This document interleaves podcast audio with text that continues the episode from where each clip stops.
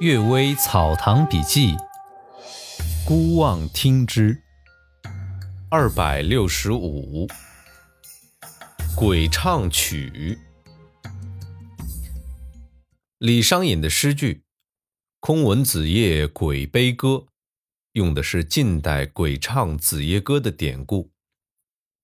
李贺的诗句《秋坟鬼唱鲍家诗》，则是因为鲍照写过。蒿里行，李贺把他说的更加玄乎罢了。但世界上往往真有这样的事儿。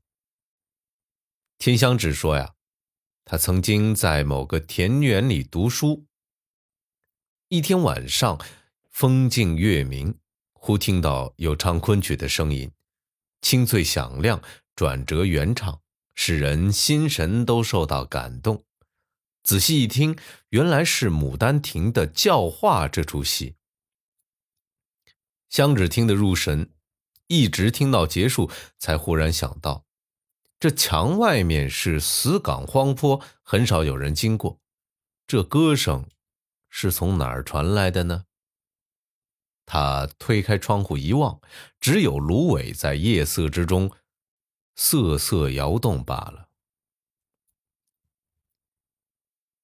鬼赌背诗，香芷又说呀，有个老儒生在野外一座寺庙里教学生，寺外有很多荒芜的坟墓，晚上有时看到鬼的形状，有时听到鬼的声音。老儒生胆子很大，一点也不怕，他的奴仆们习惯了也不怕。一天晚上，有鬼隔着墙说道：“和你做邻居已经很久了。”知道你对我们不感到惊讶，曾经听到你吟诗，你桌上应该有温庭筠诗集，请抄录其中《达摩之曲》一首焚烧。接着又小声说道：“啊，最后一句‘夜乘风雨连天草’，请你抄的时候把‘连’字写成‘年’字，则非常感激。”刚才我与人争论这个字，赌了一点酒食。老儒生正好有温庭筠的诗集，于是拿起扔到墙外。约过了一顿饭的时候，忽然之间树叶乱飞，旋风怒卷，泥沙打在窗户之上，像急雨一样。老儒生笑着骂道：“你们不要做怪样子，我已经仔细考虑过了。”两人相赌，必有一人要输，输的人必然埋怨，这也是常有的事儿。但因改字而招致埋怨，我就没道理；因为书本自己招致埋怨，我就有道理。随你们耍什么花样，我没有什么好惭愧的。老儒生的话刚说完，风就停了。祝贺听说呀。到底是个读书鬼，所以虽然赌气争胜，还能被道理屈服。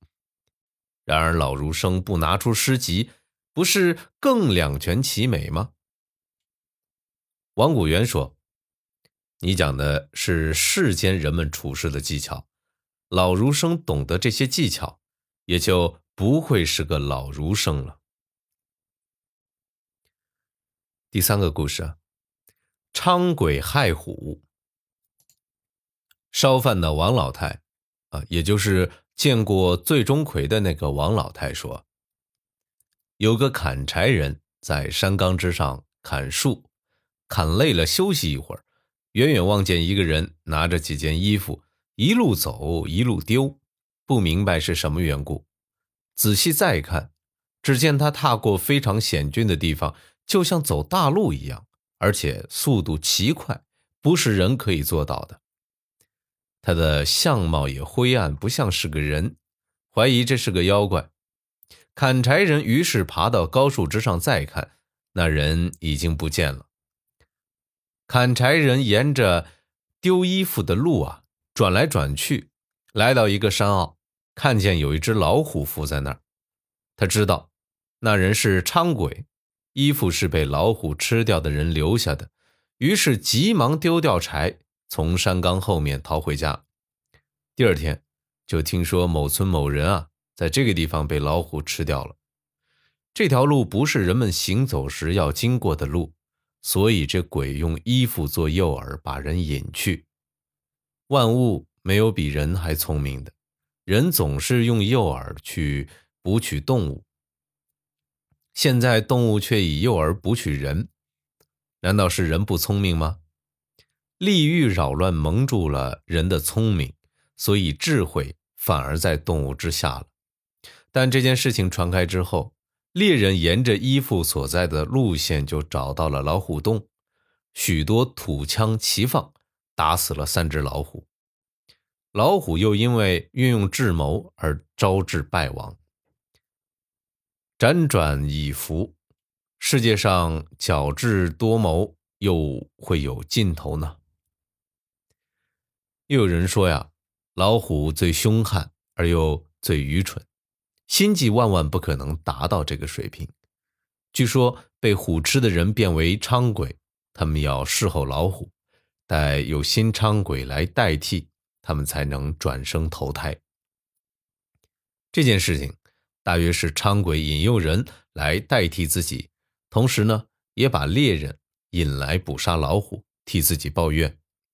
伥鬼是人变的，根据人间的事情来判断，这很有可能。又可惜，老虎知道伥鬼帮助自己，却不知道啊，就是伥鬼害了自己。感谢各位收听今天的《阅微草堂笔记》啊，今天读的不是特别通顺啊，因为我自己的嗓子有点不舒服。谢谢各位的关注，呃，天气越来越凉了，注意身体吧，晚安。